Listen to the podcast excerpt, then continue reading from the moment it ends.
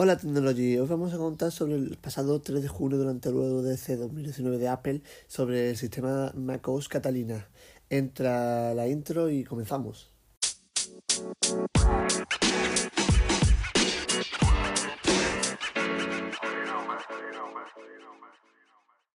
Hola de nuevo Technology. Hoy vamos a contar el 3 de junio durante la WWDC 2019 de Apple anunció la próxima versión del sistema operativo de escritorio, macOS Catalina, una que llegará con varias novedades como la posibilidad de usar el Apple como segunda pantalla de tu Mac, la versión entre apps y iTunes.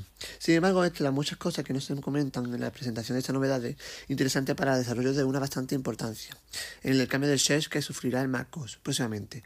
Bash va a salir la salida y a partir de Catalina, CSH, será el shell por defecto.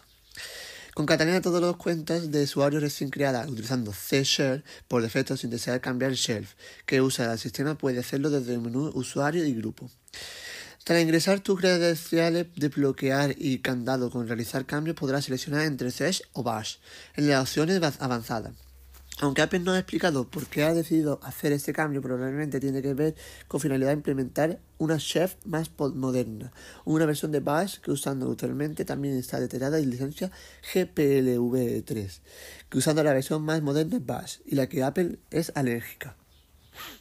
CS es muy compatible con SHA y bastante compatible con Bash. Los comandos interesantes generan Bash Sesh son casi idénticos, pero Sash incluye bastantes funciones útiles, tanto para usuario avanzado como novedades que no están disponibles en Bash, como por ejemplo el mejor para autocompletar rutas y archivos, aplicaciones, etc.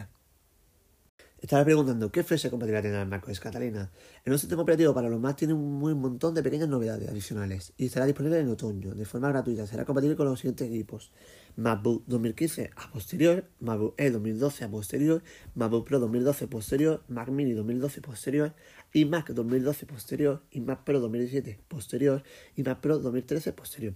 La versión primera de macOS Catalina está ya disponible para los miembros del programador para desarrollo de Apple en developer.apple.com. Desde hoy mismo en adelante este mes habrá programa de beta publicada para los usuarios de iMac a través de betaapple.com. Más información en Apple. Espero que este resumen de macOS Catalina os haya sido ayuda y buscáis un punto de orientación sobre este sistema operativo. En la que recuerda que somos Technologies, buscamos información 24 horas a tu servicio. Espero que haya sido de gran ayuda y hasta luego Technologies. Pronto nos vemos.